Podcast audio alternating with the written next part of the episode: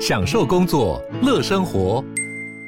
就算不在办公室，也能从容应对线上会议。HP Dragonfly 透过专业的 HP Presence 设计，内建降噪及会议快速键，搭配清晰的 Bang & Olufsen 音效，增强音讯及视讯功能。HP Dragonfly 顶级商务笔电，采用 Windows 11专业版，让您在会议中享有最佳的视觉和听觉品质。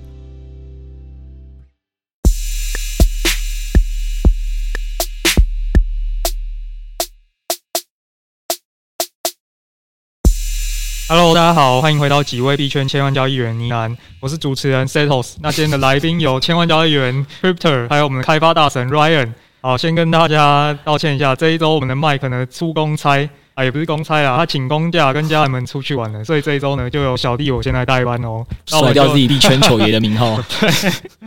没有啊，这一周的主题既然因为 Ryan 从很特别啊，他难得到了北部来，那我们今天就打算请他跟我们聊聊资安的议题。大家在币圈如果打滚了一阵子的话，应该也越来越常用呃冷钱包来跟链上这些 DeFi 来做交互。那当然，大家应该最近也很常会听到说有人钱包被盗啊，呃，也可以看到说九九鞋 他自己亲身也是被骗。你到底多喜欢九九鞋？你现在几乎每集都要 Q，我蛮喜欢看的，对吧、啊？然后就就觉得，哎、欸，原来 YouTuber 也跟我们一样，也是会骗钱的嘛。哎、欸，你知道另外一个 YouTuber 水风刀吗？就是他最近也是说他为了买一个 NFT 哦，好像最后也是被害，还被盗。我没有点进去了，我有看标题。没有、欸，我只有看到九妹那个，嗯，她去采访矿主哦，她那个真的蛮帅的，他那个真蛮帅的。先帮那个 Ryan 暖个场，因为大家就是也知道，我们现在最近 Setos 可能不知道啊，因为毕竟没有人在陪他过圣诞节嘛。对，好，你继续。对对对，那圣诞节来来了不免俗，我们就想说也要送听众一个交换呃圣诞礼物了。那圣诞礼物的话，我就想说，哎、欸，其实现在群内也越来越多人，就是像他讲的，就是有在问说，哎、欸，那个一些助记词啊，或是没。MetaMask 这些，甚至是冷钱包一些评比嘛，对，那我就想说，好，那确实现在大家也越来越往这边走，我就是送大家几个冷钱包。那我们这次本次的节目就想说，那就送三三三个冷钱包出去，这样，对。哪一款呢？哎、欸，这个没错，大家都在问这个问题，我们待会就直接请我们的 Ryan 大神来为大家解析为什么他是挑其中的一款这样。那我们就先卖个关子。那总之我们就是送三个冷钱包，然后至于是哪一款，其实也 也你自己也知道，就是你现在买完之后还卡在法国的那一款嘛，对不对？你你不是已经订了三周了吗？我亲身体会到塞港的问题了。哦，那个运费很贵。那时候黑五的时候订的啊，然后他本来跟我说，你如果不用快速通关的话，你大概要等两到三周。但是现在已经等应该一个月了吧？哦，好，那那就可能更久。然后大家听众就非常的不用担心这个问题，因为我们有付快速通关费。那他目前是跟我们说圣诞节先会到，所以。为什么那么快？我我不知道他是这么写的，我的还卡在那 诶、欸。哎、欸、哎、欸，那个听众如果在圣诞节没到请，也不要怪我们，我们已经很有诚意的付了快速通关费。对对对，那那他真的没到，就是呃，到时候我一样会补寄啦。那反正方式基本上就跟上次一样，就是我一样到时候会在 LINE 里面 po 那个相关的活活动规则，那就是请大家一样在我们 Podcast 底下留言嘛，然后去 FB 按赞跟分享这样。对，那详细的细则请大家到时候再关注。那我觉得今天就是也。真的是很感谢 Ryan 啊，就是我就特别跟他情商说，哎、大家现在这个圣诞节我要送大家冷钱包，那肯定是要先请你跟我们分享一些相关的资安的议题，然后像他自己呃也发过几个项目的 NFT 嘛，或者他自己也研究过很多项目的 NFT，所以他其实就亲身看过很多项目方直接钱被害走，所以他也知道冷钱包重要，然后以及我们之前就有介绍过嘛，他的身份是那个治安大神的徒弟。所以他其实对治安这一块也是蛮有他自己呃他们自己的研究跟心得。然后像基本上我每次上一个链之前，我就跟他说：“诶、欸，那个 Ryan 这个链行吗？你怎么看？”这样就是他都会跟我给一些治安的建议啦。所以这这集当然就是由他来为我们来主讲。Ryan，你要先讲说为什么你是要挑我们今天要送大家这款冷钱包？你是看上了它什么点？这次推荐是推荐那个 Ledger 这个牌子，然后会推荐 Ledger，其实理由也蛮简单。Ledger 应该是现在冷钱包界就是最有公信力，然后最大家的一个冷钱包，然后资源的服务也最广，然后之后也应该上礼拜吧开始支援说他之后要推出他们的 Visa 信用卡，然后所以算是速度很快，然后服务做的蛮多的一家公司。那是不是最安全这件事情，就是在资安界来讲没有百分之百安全啊，只有相对安全。然后，所以它像算是在安全上可以被接受的一个冷钱包。但当然也有有其他就是冷钱包送不同技术，但是总归来讲，Ledger 的技术跟它的品牌的这个信用价值算是蛮被大家给接受的。诶、我蛮好奇，就像你们资安界，就是真的要去看冷钱包的时候，你们会怎么去看说？呃，它的技术相对是没有问题的，因为你你们应该没办法每个技术都懂吧？这个部分的话，呃，我觉得有看几个面向。那当然，最基本的话，如果在讲冷钱包，就是它里面那个晶片的。呃，安全指数，然后是是是怎么去去估价，然后怎么去，它它是有一些国际标准在的，然后所以这个部分基本上只要通过这些国际不同等级的这个治安标准的话，基本上就算安全。然后对于它里面详细技术的话，就是我擅长的领域。然后是是有一些，比如说电机系啊，或是电子系的人，他们是专门做这方面的研究，然后在他们才会在这方面有多琢磨这样子。了解。那所以你你你是也有看九妹的那一个挖矿影片的吗？还是你只是看到标题，你没有看内容？我都有看标题。但啾啾写那个我看哦，好，但但是九妹那个我如果没记错，他是说他把他的比特币跟以太币的挖矿出来的都存在了一个，他是说台湾之光的一款，那当时你有印象吗？什么一张晶片小小的那个？哎，你说台湾的冷钱包吗？对，它是存在台湾冷钱包。那个细节我不确定，啊，只是因为当初我在做资料，我打算要买哪一款的时候，主流大家都推两款嘛。对啊，一个是刚刚提到 Ledger，另外一个是。Tether 吗？对，对，对，嗯。然后当初我那时候在看两款的时候，因为大家都这么推，我看自然都没什么问题。后来我就觉得，哎，Ledger 蛮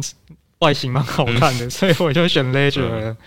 好的，好的。那肯定是没有去研究过晶片，没有研究过 什么电机电子人家出的研究报告。因为最重要的还是你使用上的习惯啊，就是如果你连到假网站，然后照样冷钱包按下去，还是钱不见了。好啊，那这部分可能 Ryan 也可以教大家，就是到底你平常在小狐狸在连接的时候，你应该注意什么？那些网站你应该要确认说，诶、欸，什么样的情况下你应该要可以比较放心的连？什么情况下就是你应该要诶、欸，有意识到现在有点危险？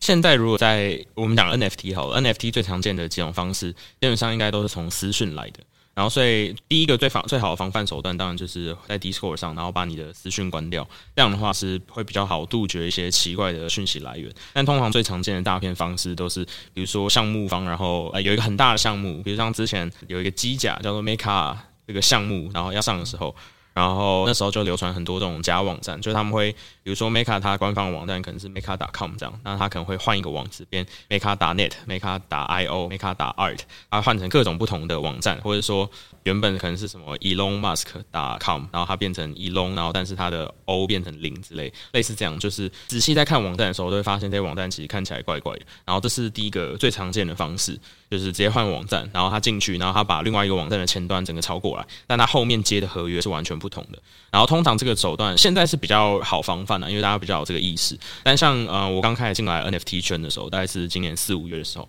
那时候很多项目基本上这样子刚要上刚要 mint 的时候。一个晚上大概捞个四五十亿是是是有机会的，是那个时候是蛮容易被这种事情骗的。难怪没有人要认真的研究跟做项目，我直接害人真的比较快。对，真的这这是一个，所以通常会把那个 Discord 的私讯给关掉，这是最常见。然后另外就是比较常见的，也是他仿冒网站，然后他会做出另外一个像是小狐狸钱包的网站。所以就现在是我们，比如说每次在送交易的时候，他不是要先签署，比如说要要一个 sign，或者是呃你要 confirm 你的那个交易，他会跳一个那个视窗出来。对对对。那如果你是全萤幕的话，它应该会跳出另外一个网页嘛。然后所以呃，它就是利用这个模式，它你在网站上启动要送交易的时候，它跳出了另外一个网页，然后长得跟 MetaMask 一模一样，但是它里面的东西跟它后面签的合约是完全不一样的。然后他就这样子，然后他会问你说：“哎，呃，你可能要你再重填一次助记词，或是要你再重填一次你钱包的私钥。嗯”然后就这样子，就你的助记词跟私钥都被偷走，然后你的整个钱包就会被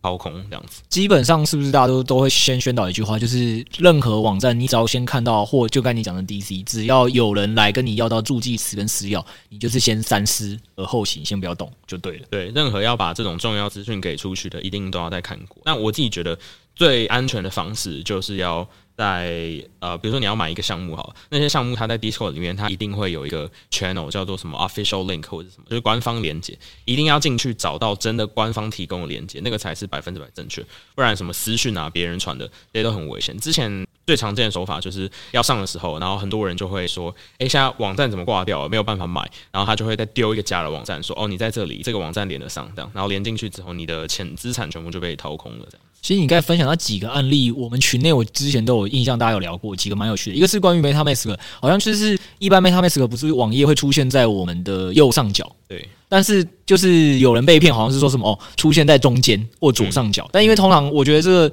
在币圈，大家可能有的现在还没连上小狐狸的，无法想象说，诶，到底明明好像感觉蛮明显的，右上角东西怎么跑到中间或左上角的时候你会被骗？可是有时候你要知道是有点人性的概念，是我们很多时候要抢什么，嗯，那个的时候，对对对，要抢某些东西的时候，你又很怕这一单你下不到，你就是一直按肯分肯分肯分肯分，gas fee 一直加上去的时候，你很有可能就是会会会 loss 掉。所以第一个是像你讲，就是小狐狸的那个位置，其实本身一个就是要蛮关注的。然后我记得群内有讲过另外一个有趣的，他也不是好像不是他自己去私讯别人，他是说那个 Setos 那天配给我们说 C 放的那个嘛，C 放的啊，有一个人说什么？就是他想要去参加那个 S Fun 的呃游戏币的那个首次公开发行，他就接到项目方私讯来跟他说：“哎、你这个有问题哦，可能要再输入一下你的助记词什么的。”但是他他我记得他没有觉得自己有问题的原因是因为他好像是在下面留言说：“哎、他 KYC 不成功。”所以就是反而他一开始就已经成为了骇客的目，呃，就是你知道诈骗的目标是，他已经自己丢了一句话说，诶，我现在遇到困难，嗯，然后就有另外一个是真，好像他说的是长得完全一样的页面跟一样的图片的人来跟他就是私讯说，请你交，呃，就给给助记词嘛，跟私钥这样，对对对对对。其实我自己在用 TG 群的时候有发现蛮多这个状况，因为我自己之前 FTX 账号有一点呃问题啊，然后二 FA 我想要去请官方帮我重设。我就进那个官方的群去帮我处理，然后我一密，我一在那个，因为它是一个大群嘛，通常你就是去大群里面说，哎，请问管理员在吗？然后你跟他讲他的问题，他就 maybe 会请你 DM，就是私讯他去帮你解决这个问题。然后我就发现，每次只要我在这种官方群里面，我有事情需要求助的时候，通常我在那个群组一发完，马上就有另外一个假装工作人员的马上秒秒回我，就他秒私讯我说：“哎，你好，请问刚刚这个问题是什么呢？能能够帮您解决吗？”就马上会有一个人就很很热情的出现，对对对，真的是秒回。但是基本上，呃，TG 群就是呃这种官方群，他绝对不会主动私讯你，有问题都是你要去先私讯他。那他们自己通常也会在呃 TG 里面，就是跟大家声明说，请证明以下几个管理员的账号，他们才是真的这样子。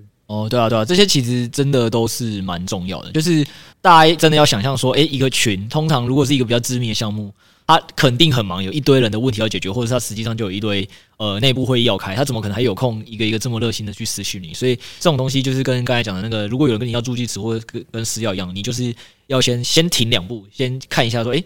这个网站呢，是不是哪里怪怪的，或者是那个拼音什么东西有问题？然后我记得我之前听 Formodog Raymond 也讲了，他说他自己之前为了买那个，我忘记是胖卡还是金刚了，就是元祖金刚。他说也是有人就是很急着私讯他，而且重点是他他那个已经不是认名账号了，就是那个诈骗集团好像是把头像跟他，因为不是好像 DC 上面都也可以挂一下说你的 NFT 收藏品大概有谁哦，不知道怎么样的，全部弄到一模一样。可能也是截图吧，不知道，反正就那个诈骗集团是弄到基本上长得完全一样，就至少可以让你看到有五只胖可，就是说你要挑哪一只这样，然后你只要给我，然后就是很便宜嘛，说你你只要给我五十一，我就我就给你这样。就这些东西其实有时候也不是你觉得哦，对完对完账号一些表面的东西没错就没错，实际上我记得像 Raymond 他说，他说他做两个动作，所以相对就比较安全。第一个是他有一个很强的，就是技术人可以帮忙说，哎，你也简单帮我看一下合约。所以这也是我想问 Ryan 的问题是，你常说就是这些诈骗很多都是。前端会做的很像，但其实它最后连到不同的合约。那有没有一些比较简单的方法，可以让大家知道说，诶，正确的项目方合约我到底应该对到哪一个？所以当我就是比如说我真的要去执行某件事情的时候，我可以去呃知道说我现在要要执行的这个合约可能是执行到错的地方，这是有办法的嘛？对。然后他的第二个做法就是说，他刚好也都会去找人讨论，就是说，呃，他就跟乱人讲说，诶，现在有人用五十一卖我，要真的要买，我赚到了这样。然后乱人就说没有，我前前一周还前两周刚收到一样东西，那个就是骗子，他才醒。所以这件事情，其实我觉得就是也从这个案例要提醒大家，就是说，实际上，呃，有时候你真的还是遇到太好看的事情的时候，多去跟有技术背景的朋友讨论一下，或或去跟你本来就在币圈玩比较多项目的人聊一下，我觉得可能大家经验都会帮助你刹车，会是比较好的，不要太觉得啊，我我先不出手就没了。通常你只要开始陷入这个心态之后，你基本上离诈骗被骗也不远了。刚讲合约这个部分，真的是没有办法放，因为呃，合约比如说到 EtherScan 上面看那些资讯，那些资讯是可以模仿的，就是那些资讯没有说啊、呃，只有一份合约可以拥有，呃，可以叫呃什么 CryptoPunk 或之类，其他合约如果他要经过验证，就是他要有那些资讯，就是他这个很合，呃，他这个合约需要提交一些验证的资讯，就可以有这个啊、就可以使用这些资讯这样。那他基本上他如果呃提交。他的程式嘛，然后呃，正确提交他的任何东西的话，它就会变成一个长得跟 CryptoPunk 一模一样的合约资讯这样子。所以，确保合约最安全的方式，还是要到官方的，比如说社群里面，嗯，然后去看他们，比如说他们可能 official link 啊，或者是一些什么 announcement 里面，真的就是去看他，他们通常都会附啊，说我们正确的合约网址什么这样，那这是最安全的。那还有另外一种，我觉得也相对危险，应该算是我离诈骗最接近的一次，就是那时候真的有收到私讯，然后说哦有一个，因为我很常会看一些新的项目，然后。啊、呃，那时候就有一个项目，我觉得他的那个图啊，然后整个社群看起来蛮强的，然后他就丢了一个那个 Discord 的 link 给我，然后我就加进去，然后我就看他的那个数字，我觉得也都蛮合理的，什么几万人，然后几万人上线，嗯、然后我那时候看上去，哎，蛮合理，然后后来仔细点进去看，然后原本觉得说，哎，这个项目感觉可以试试看的时候，然后我就觉得怪怪的，然后你你你什么点让你抓到一个怪的？迹象。就私讯啊，我觉得私讯就是一定私讯就先，比如打个三折之类哦，就有人先私讯你，对，对对，就怪。通常好看的东西没有人会私讯你啊，他自己买都买不完的，所以通常会私讯你，一定是有他奇怪的地方这样。嗯，然后通常，而且 Discord 它有一个问题，就是说它的那个名字是可以一模一样的，所以 Discord 的名字是名字，然后加后面会有一个呃像是会员编号这样子。所以它其实不是单看名字你就有办法确保这个人是百分之百正确，你真的就是要到原本正确的社群，然后去找到这个真正的人，然后丢讯息给他，他有办法确保说他真的就是那个人。不然如果呃头贴啊，然后是单看名字啊，其实长得一模一样都是非常有可能嗯。然后所以我觉得私讯真的就是非常危险的问题。然后通常一般的那个 Discord 社群的那些管理员，他后面也都会备注说什么不不会私讯你之类，然后就用英文写这样。没有，那那你后来就是你是先从私讯就打了三折嘛？对，然后增加了警戒心嘛？那到后来你怎么确定这个东西是诈骗？嗯，我就到我觉得在去他的 Twitter 查说，哎、嗯欸，这个项目他的 Twitter 是什么？然后，而且通常这些项目很厉害，他就是。呃，其他的资讯也都给你正确官方的资讯，这样子。嗯，就比如说他的推特连结啊，都是真的。然后你后来只去连到他的推特，然后去看，也发现他是真的，他是就是正确正确的那个项目。但是我后来到推特上再连一次他的那个 Discord 的社群，就发现进到一个不同社群哦，发现他其实不太一样。哎、欸，有他们，他们那时候也对对对，你知道他们说他们也是怎么识破的吗？嗯，他说如果你今天真的想要确认你眼前的人是不是真的，就像你讲的，你就再去找。你自己去搜一遍那个人的名字，嗯，然后去私讯他。如果私讯传出去讯息跟你现在聊的人不是同一个，嗯，那就肯定有危险。嗯嗯，对对对，这这也是一个方法。嗯。对，我们之前合作的时候，然后有找一些像是就是国外的 KOL 要合作，然后那时候丢讯息给他们的时候，然后也都是讲的很很很很真实，然后准备要合作的时候，然后那后来啊、呃，因为他说他是他的小账嘛，因为他们可能艺人，他们不一定会用就是自己的账号跟别人互动，然后我们就请他用他本身自己的账号再丢一个讯息给我们，然后但后来这个人就消失了，嗯，了解了解，所以这种呃，反正只要有人私讯你的讯、息，你这最好是多再多方查证一下。我刚刚有想到另外一个很常见的问题是这样诶、欸，就是我不知道听众有没有发现，其实现在大家很常做一件事情，是 NFT 要刷白单嘛，或 GameFi 什么，你早期参加要刷白单，然后是不是都要什么聊多少？人啊，能邀多少好友之类，然后大家就会在群内想要互相帮忙。那实际上这种会不会很有有机会也成为诈骗集团下手的一个地方？就是你知道群内这东西，你也没有办法确保这个人丢的东西到底是安全还是不安全。所以我我也要跟听众讲一下抱歉的点，是因为大家应该都知道我是会去读完所有人讯息的。如果读完所有人讯息之后，为什么很多白单应该从来没有看过我帮忙刷过任何一个？因为对我来讲，我一直 很保持警觉，是我任何一个连接点下去了，我很怕我就怎么呃可能会被被被害或被盗，然后我没有一个。足够的知识去判断它，所以我就基本上是从来都不做这些事情。对，所以才听众可能会发现，说我基本上是不会帮忙刷白单的，就是算是一个保护自己资产的方法了。那我也不知道说这个部分，像老师或 Setos，Setos，你这自在参与流，我感觉你应该很常在刷白单吧？可是我觉得怎么讲，有些风险就是有时候你没办法防范啊。最最简单的方法，你如果要充一些很看起来就一脸土狗的东西，你就另外开一个钱包去弄，就是有一个脏钱包，你专门拿这个脏钱包去弄一些五四三的东西。了解，所以你通常就是如果想要弄一些比较有趣的小项目，你觉得有兴趣的，你就会用一个。相对就是比较常在放小部位的钱，然后已经连过很多奇奇怪怪东西那个钱包来做，因为就是最后被害也不会损失多少钱。对啊，对啊，对啊，了解。所以你你是只有两个钱包吗？目前的话，对，就是两个钱包。但，希望等钱包来的话，可以再把一些转过去，这样。跟大家推荐一个，我今天才发现一个网站呢、啊，就是这个网站叫 Rugdoc，R U G D O C。然后，等一下我先让你讲，我怕你讲完之后，待会就被 Ryan 打枪说，呃，这个网站其实有点自然疑虑。还是你看你看过吗？你看过吗？啊，你看过？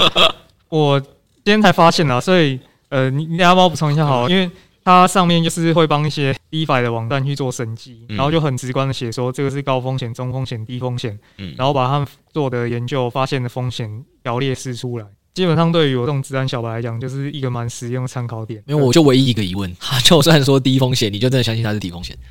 起码高风险的东西就不要碰了。那个 Rock Duck 呃，算是我不确定它到底它是不是民间发起的，但它不是一个常见的审计网站。但是我也蛮呃蛮常在查审计报告的时候会调出它的资讯。但我觉得最我我觉得那些资讯的话就可以当做参考，然后也一起阅读这样。但是最安全的方式应该还是就是去问官方，他们呃这一次的这个项目到底是给哪一家做的这样。比如说。啊、像之前 BNB Hero 那时候，我记得他也是刚准备要垮之前，然后前一天就是刚审计报告出来这样。我记得他应该是给那个啊、比较有名的话就两，我我弟比较知道就两家，就是 Certic 跟那个 Quantstamp 是对啊、我自己比较常会去看的。然后另外的话，像是那个 Open d e p l i n 啊，或者是什么 Consensus 这些公司，也都算是很常会会被大家提到的公司这样。所以基本上只要是这几家出来报告，应该都还算是蛮安全的。然后通常他也都会写的蛮清楚。但是我觉得作为使用者，不太可能真的就是什么事情都回去看报告，然后真的去看。而且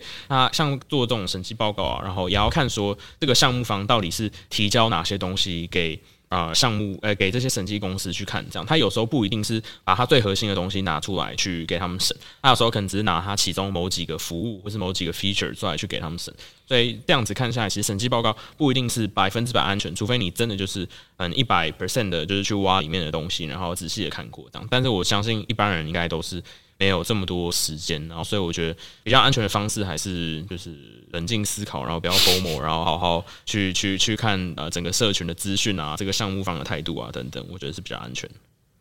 我自己会用方法还是类似那种哎、就是我没有办法去像刚刚乱讲，我每个项目都看，或但我又不喜欢像赛道那样，就是哎、人家出低风险，嗯，就是低风险，就我也没有办法评估啦，就我都没办法评估，所以我自己的做法就是这种东西，我一样就是连这个我都用资金去分散，因为像我现在小狐狸就就至少有五个。就是我真的就是至少切五等份，然后每一个小狐狸我肯定是不能让它爆，就是最多就把我五分地拿走嘛，然后甚至我还有一堆中心化交易所，所以对我来讲我分资金分的非常的散。然后第二点就是刚才讲是，实际上我也相信我绝对没有能力看完那些项目，所以对我来讲土狗的项目或 IDO 项目，我肯定的做法都会是，哎，一先去敲 Ryan，然后说，哎，Ryan 这个项目你知道吗？觉得如何？就 是你你会有一个自己相身边相信的资讯人啊，我觉得这是基本上在未来这个时代肯定必须的。然后，诶，大家可能会想说，诶，那那我身边怎么可能会这么呃有这么好的资讯人？所以这时候日不落计划就非常的重要，就是这个日不落计划里就有我们的 Ryan 老师，还有很多的相信你。其实我跟你讲，这这是我看这计划也蛮有趣，里面其实有蛮多资讯背景的神人呢。对，然后也会或者有些人说，诶，你平常看他为什么回复时间这么多？原来他是自由接接案者。对，所以他其实也是嗯很热，才有这个时间去很热心回复嘛，因为他有办法安排自己的工作。对对，没有啦，这开玩笑，这这也不是要工伤啦，但我只是要讲，就是说，呃，我觉得这些事情就跟我们其实投原本的中心化交易所项目都一样，就是呃，部位控制、资金控制是要的，然后那个资讯的团战是要的，然后以及呃每个项目我也会在思考说，那还是我现在放少一点钱好了，就是这些方法都会让你相对安全一点啦。还有一个 DApp 叫做 D Bank 啊，D E B A N K。就也可以去看一下，他会把你之前有签署过的合约条列出来，你可以把一些不想要的授权，就是把它取消掉。因为呃，大部分你在签署合约，通常是同意他去取用你的资金，所以你如果看一看觉得有些不妙，就先把它撤掉吧。或者是没在用的，你也可以把它先撤掉。老师，我想再再问一个问题是这样哎、欸，就是或许很多现在我们的听众啊，他并没有办法理解，就是为什么他需要一个冷钱包，就他更小白，他从来就还没有用过。那个小狐狸这些，那他很好奇说，为什么他需要具备一个冷钱包？跟热钱包这个名词到底差别在哪？以及他如果一直都好端端的待在中心化交易所，那他又应该如何做好的简单的自然的一个相关的意识的提升？嗯，中心化交易所的话，应该算是最安全的吧？应该算最没有疑虑，因为你的所有东西都是交由这家公司在帮你做保管。但是呃，几个最最常见还是需要保护的，就是当然就是你的密码一定是。需要保护好，然后我觉得不用到，我觉得密码不用到像助记词这样，就是要手抄下来或什么。但是基本上，呃，用一些密码管理员，我觉得都还是呃，你的整个资讯是比较好被保护起来。就是因为密码管理员，我先跟没有用过人解释一下，它的好处就是，应该大部分的人现在都是会交易所越开越多个，我甚至是可能很多人会跟自己的什么呃 Gmail 啊或社群软件共用账号或你的银行共用账号，因为大家记不了这么多密码。在这个前提下，你很多东西是只要骇客破解了其中一个。或两个密码，他就可以把你所有的网站试过一遍，你可能钱就不见了。所以那个密码管理员的好处是，他都会帮你去升一些很强的密码。然后这个强的密码是基本上你也记不起来的那种，然后你就是把它储储存起来之后，那它就有一个好处点是说，呃，每一每一次基本上你只要想要用一个新的网站的时候，它就会帮你生成一组新的密码，你只要记得如何进入那个密码管理器，你就可以去找到相对应的说，哦，原来这组密码是什么，你就把它复制上来。对，那可是我自己知道，是我的前辈推给我的是 Bitwarden 啦，就是 B I 呃 B I T W A A R D E N 这样。那我不知道 Setos 有没有自己用，待会也可以推荐一下。我自己是用 One Password 对。它基本上都有一个浏览器插件啊，我觉得用起来蛮好用，就是跟 iPhone 也可以做同步。因为我之前其实是习惯用 Google 的内建的，呃，Chrome 它内建的这个东西来帮我处理密码。后来我仔细想想，这样好像不也不太安全。呃，不过我觉得 Chrome 这个有一个很好用的点是，就是它会提醒说，诶，你储存的这几组密码里啊。有几组可能已经有外泄，我不知道他们怎么找到的。但是有一些我可能十年前用过密码，他居然就提醒我说：“哎、欸，你这个被害了，你要去改哦。”这样子。嗯，Bitwarden 也有这个诶、欸，他真的是帮你生成完密码之后，你每次点进去，他有一个是打蓝勾勾那个键，他按完他就跟你说，目前已知的所有地方都没有外泄过这组密码。对，对，对，我也不知道他实际上怎么做到的啦。对对对对对。哎、欸，其实我我认真说真的，我倒是觉得投区块链跟加密货币，除了一部分是让我就是觉得说，哎、欸。购买力的这个东西，诶、欸，这待会可以再跟大家讲，因为很久我没有跟大家聊聊大盘的一些东西。但反正对我来讲，就是它除了是让我的购买力相对于一般就是没有在投资的人有一个比较快速的拉升跟前进之外，我觉得对我蛮好的好处是学区块链的东西，其实很快的在拓展我们的眼界跟边界。我相信 Setos 跟我以前这种非资安人，肯定从来不会去想说怎么管理自己的密码，然后以前银行账户就是用的很随便，甚至可能还是用简讯验证嘛。我们都知道，都知道什么？现在到区块链世界哦，二 A 二 FA 其实可能比简讯验证还好。然后甚至是什么？呃，我以前我以前是不打游戏的人，然后为了 GameFi 也开始在那边，虽然是本来就没什么游戏性啊，我 我知道，但是就是他他会逼着你去开始了了解各个东西。然后像我以前，诶、欸，很多听众也会问我说，Setos 你呃，不想说，哥哥你有没有投一些 NFT 啊？我会说，嗯，我以前真的没什么投，因为对我来讲，DeFi 我觉得某种程度你要了解 DeFi，除了要有很强的资讯能力以外，再来是你可能要对开发的生态是要了解。所以其实你要是有点是考验你的朋友圈跟能力圈，你要是那个圈内的。相对会相对比较有优势，会有比较快的资讯。那同样是 NFT，其实我觉得某种程度上，你如果是原设计圈的，也会相对有优势。然后 GameFi 当然就是游戏产业的嘛，对，就类似这样。然后就我以前可能就是，如果在台股的市场或美股的市场，我就很帮自己划分好说，没有，我大概就看懂这几个产业，其他东西我都不用管，我也都不用碰。但是我觉得后来学习投区块链的好处就是说，现在他现在逼着我要快速的去碰每个新东西，然后去呃让自己说哦，试着了解更多。对，所以我觉得在学习上是一件非常好的一件事情。但我觉得好像也。未必就是一定要什么都看呢、啊，因为 自在参与流的代表现在开始洗心革面。没有，我觉得你如果刚开始看的话，什么都看一点也蛮好的啊。但是毕竟你的时间精力还是蛮有限的。看来 GameFi 帮你深深的上了一堂课。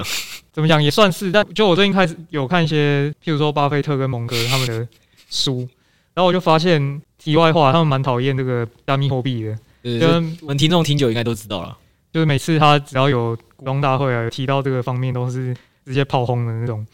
我我我倒是看完他们的书，我能够理解为什么他们会这样想，因为他们自己也说自己是相对保守的人啊。就是如果是他们看不懂的东西，就不投资这样子。嗯。不过你刚刚提到这个，我是觉得 NFT 最近真的是看到还蛮出圈的。最让我惊讶的事情是 Justin Bieber，他最近居然大头贴也换上一个 NFT 的头像。嗯。对对对，以前我可能看到。亚洲区的艺人啊，可能王阳明啊、J J 这些有在玩，我可能就觉得哇，蛮有趣的。但是 Bieber 他应该在全球也算是相当有知名度的人物，对，啊对，就是连他们都一起进来玩这个圈子，那这一个想象想象程度就还蛮大的。因为老实说，流动性挖矿它跟现实生活还是没有那么多的对接的，我觉得。对啊，对啊，对啊。对对，NFT 这个领域就其实之前那个 V 神他在专访的时候，他也有提到啊，就是。他认为说最让你惊讶的应用是什么？然后他自己也点名 NFT，他说他当初没有想到可以这样子用。有有有，我我对他那集采访也有印象。不过对我来讲，Justin Bieber 这个没有比另外一个让我更震撼诶。我如果没记错是 Adidas 买了那个吧？啊，就是那个啊，Bored Ape 燎原？不是不是不是，我讲的是那个他买了那个鞋设计的鞋设计。诶，那是 Nike，Nike 买那个啊？对对对，就是前前几天上周项目，大家 Nike 当 Logo 那个 Clone X。嗯，对，就是村上隆跟那个一个算是 NFT 的潮牌品牌的合作。对啊，对啊，对啊，对啊，就是我觉得那就很更明确说，其实现在呃一些比较快时尚的产业已经在往这个方向走了。哎，你有 follow 到村上隆这一波的吗？呃，上礼拜有有有，哎、欸，上上礼拜吧，原本有在看，就是他那个时候，呃，他的销售方式应该是，呃，他这家公司他之前有出其他的 NFT，然后那些比较算是呃叫我们会被。把它称之为 art，不会称之为 collection，就它是那种很少量，可能就是几十件这样子的的的那个 NFT。然后，如果你有买那个的话，呃，然后它会有一个那个叫做 snapshot 的时间，然后就是你在那个时间之前持有的话，你就可以 mint 可能两三个吧，三个还是五个那个 clone X 这样。然后那个时候原本有在考虑，然后有有有在聊，但我觉得我对潮牌比较没有那么那么有在 follow，然后这个东西就不是让我那么有兴趣这样。但那时候觉得这东西还是蛮蛮酷的。然后，但他那时候我记得 mint。的时候，他们的网站还是合约有出一点问题，所以后来是其实是有终止，然后所以我后来就从那个事情之后，我就没有特别关注，就没有听到大太多人在提这件事情。然后那你是不是后悔了？哎、欸，后悔吗？还好啦，就是有错过也会有得到其他东西，所以我觉得也也没关系。反正我觉得 NFT 市场之后一定还是不会，因为它最近的利多就是 Nike 这个事情嘛。那我觉得之后很难有事件会比这个更更大条，所以我觉得它之后一定整个交易量会相对比较疲弱一点啦。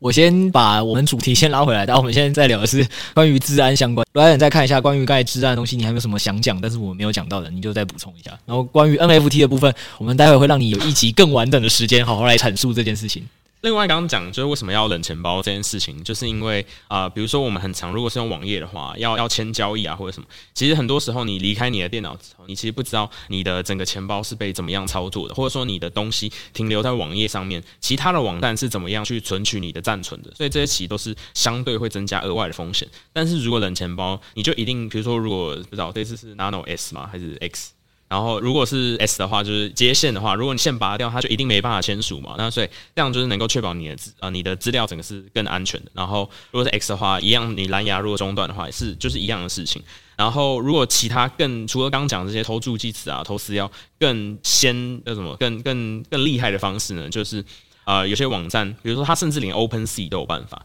就它可以在呃这个 NFT 的合约当中，去把它的合约的那些在刺激市场交易的那些呃。呃，叫做函式或者 function 给改掉，它可以让你说你要卖这个东西，或你要买这个东西。你签署的时候，一般我们会遵循 OpenSea 的签署嘛，我们就觉得我们在买东西就是正常的签署。那他把这个东西改掉之后，你不知道你签的那个东西到底是什么，你可能签的东西是你要把你 NFT 所有的资产转移都有可能。嗯，所以这是另外一个更更厉害的的做法，就是你不知道你签署。这什么意思？意思是我就算在 OpenSea 的官网上面交易，嗯，嗯也可能会发生。有可能。怎么怎么办到的？呃，因为呃，比如说 OpenSea。他签署，比如说你说你要卖这个东西，或者你要买这个东西，好，你签署之后，呃，是等于是说项目方同意你把这个东西搬到 OpenSea 上面去卖嘛？因为不然你原本这个东西在合约里面，对。但是同意这件事情，基本上项目方是会有一个怎么讲公版嘛？就是大家都是循着这个模式下去写那个函式。但是如果他真的有心要把这个函式改掉。它虽然上面一样是写这个函式叫做 approve for all 啊，还是 approve all，我有点忘记了。但是就是 approve 开头。但是如果他真的要把这个函式里面的东西改掉，他是有机会去对你的钱包做一些额外的恶意动作的。嗯，OK，那个乱大神，我现在就只好奇，那我以后到底要？怎么在 OpenSea 上交易？就我觉得就是要买你信任的项目啊，就是这些就是项目方他有没有心要做这件事情。如果你去买一些奇怪的项目，他做一些恶意操作就是有可能。但是你去买呃 CryptoPunk 啊、Bored Ape 那些已经经过几百几千次交易了，反正资安这种东西就是时间越长越安全，它就经过越多验证跟考验，所以这些东西就是要买越长久、越持久的东西是越值得被信任啊。讲到 CryptoPunk 跟那个 Bored Ape，我倒是想到一个问题，就是。因为其实他们反而又很不喜欢透过 OpenSea 在交易嘛，现在很多在用场外交易，嗯、对对对对对对。那就是现在呃，这又又回到一个比较更进阶的问题来，for 那些进阶听众，如果他们想买的一些 NFT，就相对会开始进行场外交易的，那这部分又要怎么确保自己的安全，或者他在审计上应该要呃，资安上要更注意什么？场外交易是指就是呃。Holder 跟 Holder 交换嘛，对对对对对。然后如果是交换这种的话，就是他要去找呃交换这种的话，这种服务是另外有一种合约，然后它的做法是啊、呃，会把你跟对方的 NFT 都锁在某一份合约里面。如果当双方都提交正确的 NFT 之后，它才会进行 NFT 的转移，然后可以顺利的完成你们两个 NFT 的交换。这样。是。那呃，这个部分的话，就需要去找比较安全的一些 NFT 的，就是它这种叫做 NFT swap 的服务，然后是有一些常见的。然后如果等一下你们有查到的话，也可以再补充。但是如果一般场外交易的话，基本上还是要用呃官方的是最安全的，用其他方的我觉得都是有一定的风险。然后通常像 CryptoPunk 啊，Bored Ape 我不知道现在有没有做，但是 CryptoPunk 是有做他自己的 Marketplace，或者是一个比较大的啊，什么像什么 Doggy Pound 或者什么的啊、呃，几个很经典的 NFT 项目，他们一定都会做自己的 Marketplace 去躲掉那个 OpenSea 百分之二点五八的那个交易税。嗯，对，好的，那没问题。那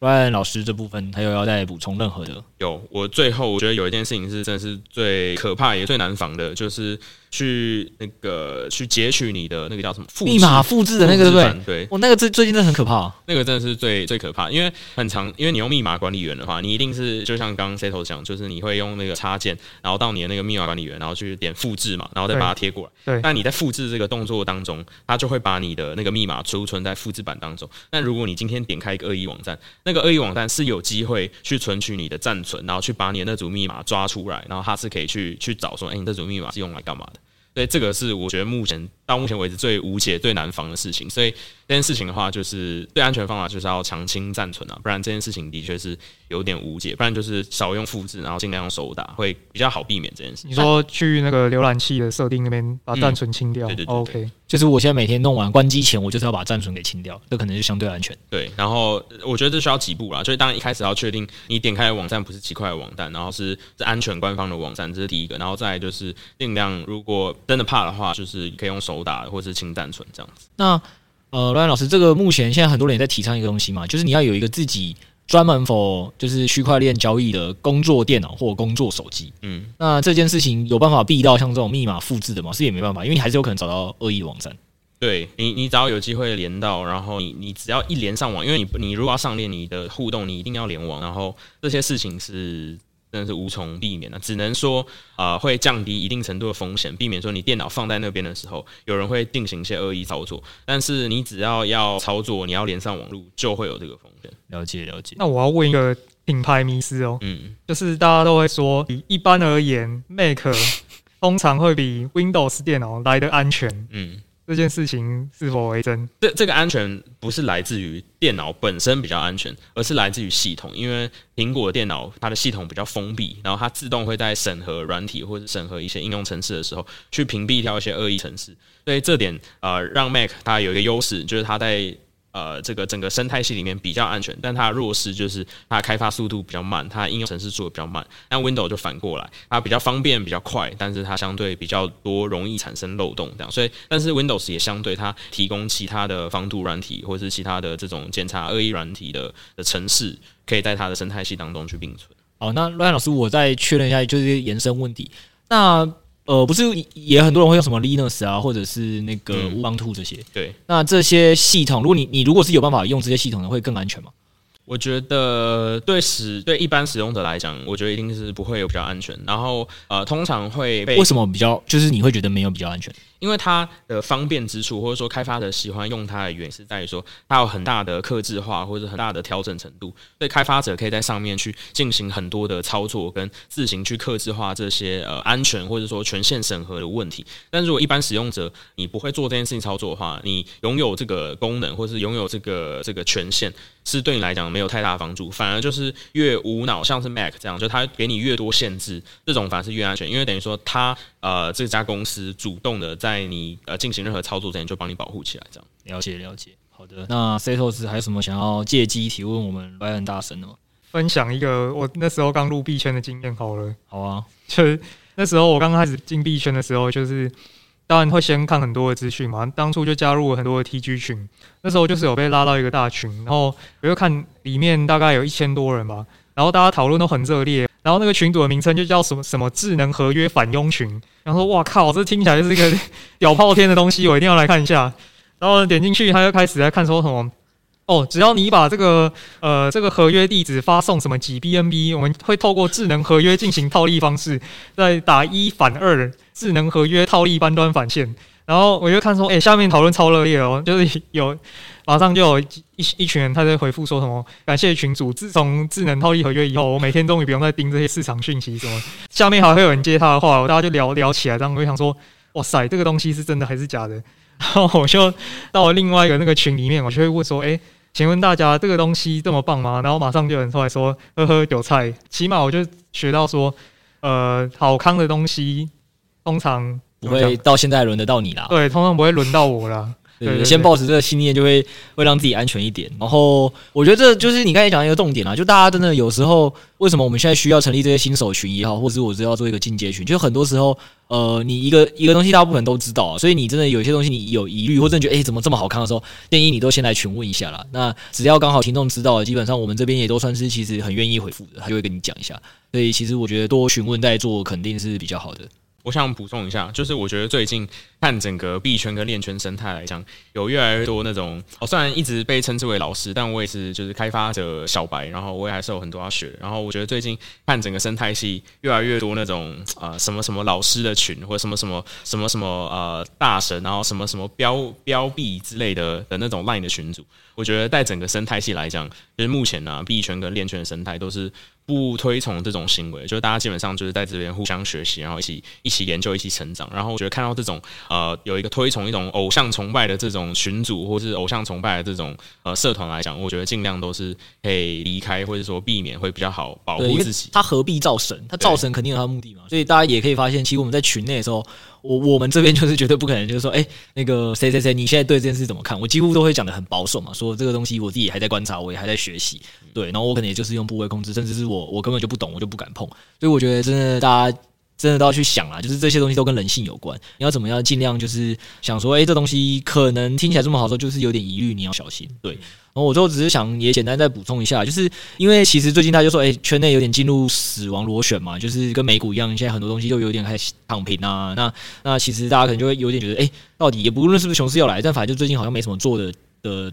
动力，那我觉得还是大家提醒一下，当初大家进来的初衷啊，以及这两年你自己体，呃，不不论你进来多久，我相信你或多或少都曾经体验过币圈在牛的时候你过得多快乐。就这样快乐是指说，你基本上不要做任何奇怪的的操作，什么合约让自己爆仓，你基本上你的购买力啊，绝对都会是比传统投资界快非常多多嘛，甚至是很多都是用倍在算嘛。然后像我记得有一个最好笑是那个有一天我就跟 Setos 聊说，哎，那个现在。Cronos 就是 Crypto 打抗出的那条链啊，现在稳定币交的对啊，它不是还有一个那个将近接近二十趴左右的那个 BBS Finance？对对对对，就这样。哎，我们没有说推这个项目啦。然后那时候我我就说，哎，这好像还不错哎，就是我看还有到二十趴。然后 Setos 就是很下意识回我一句，嗯，二十趴也还好吧。然后我觉得蛮烂的啊。然后过不久说，哎，没有没有，现在稳定稳定币放贷只回到四五趴了，二十趴很好哎。对，就就其实大家可以想象，就大家都有点在这圈内有点被宠坏了，你知道吗？就是很多在在呃。我不是本身就是做股票投资相关的工作嘛，然后我就是有跟一个同业在聊，他也是某某知名金控的交易室的人员，那他就跟我说什么，像他们可能预期明年美股的报酬能有挣六趴、挣七趴就不错了。那这六趴跟七趴，然后我们两个就币圈的朋友在那边跟他吃饭，就说嗯，六趴七趴搞不好稳定币放贷后期先套利一做，我就赢你嘞。你那个美股的风险还比较大，对，所以我觉得还是鼓励大家，就说不要在熊市的时候放弃希望。那这是第一个，那第二点是，呃，也是我们这一这一行很常会在鼓励大家，就是说其实。台股不论今天是万三还是九千还是万八，不论它是几点，肯定都会有强势股跟弱势股。所以你要做的事情不是在偶尔高点的时候或市场不好的时候，那你就放弃学习。应该更多事情是你要正在市场越不好的时候，你要更加努力的去做研究跟去找寻好的项目，这样子才会让你在在呃即使市场不好的时候也能赚取超额报酬。对，所以这是我想说，就在节目结尾哥鼓励大家的两件事，然后也算是送一个福利给大家。我都故意没有在群主讲，就是日不落计划呢，基本上我又邀请了一位强者。诶 Setos 可能还不知道，我跟你简单介绍一下，就我邀了一个真的强者，我朋友，他是二零二零年才进币圈的，就基本上应该也没有找你多久，呃，对，才开始认真投资币圈，然后他的本金不是呃比我还小，当初连一百万都不到就开始进场，他现在基本上台北的房子跟买菜一样轻松在买，就是身价应该至少多我一个零以上的人，那差别就在于说我当初比较习惯的都是长期投资大币，但他很习惯长期投资小币，然后我记得我就问他说，你最经典案例什么？他跟我说我的 Cake 从零点二爆到四四十几块，然后。九九十倍啊！就是他就是很喜欢打这种前期项目，对，所以他有这样的今天。那我也当然就是不可能邀请他来当我们日不落计划的研究人员嘛，这 就肯定是浪费他的时间。他自己也在开公司，他就说他也他自己也蛮喜欢做群组交流的，他自己也试着做过，然后也没有办法做起来，所以他也觉得我们群的生态蛮好。那他就跟我说，如果我有兴趣要做，他可以来一起就是来做协助。那他可能也会在日不落计划里面之后跟大家做交流，也是我交大的朋友啦。所以我之前还在讲的嘛，日不落计划就是会赋能很多交大的人脉进来。对对对，那。也感谢目前填问卷的所有人，有些人没填，其实我就觉得哎、有点可惜啦，但也没关系，反正我们就尊重大家选择。那呃有填的人，我就是希望大家可以了解，是我之前一直讲的，就是反正廖大人做事就是饮水思源，我肯定是会让呃越早期相信我们跟支持我们的人可以不断的获利，这就是我的初衷。然后上上周我发现我忘记忘记讲一件事，就是那个 NZ 大跟阿凯大两位，就是你们在很早期就赞助我们节目的，就是定期赞助的，是定期赞助。你们两个未来不论呃我的付费 Podcast 或任何我们知道做新项目怎么样，我都会给你们一个比较绝对是就是比较便宜的优惠，这是一定的，因为你们是最早期支持我们的。我只要在公公开的跟你们说声谢谢，就这样。好，那我们今天节目就差不多到这边。那今天还是感谢 Ryan 老师跟我们分享这些资安的知识。那下一集呢，我们也会跟大家分享 Ryan 老师在这个开发圈，还有他在 NFT 市场上，呃，他发现到一些有趣的事情。那我们可以关注什么？那今天这一集就先到这边喽，拜拜。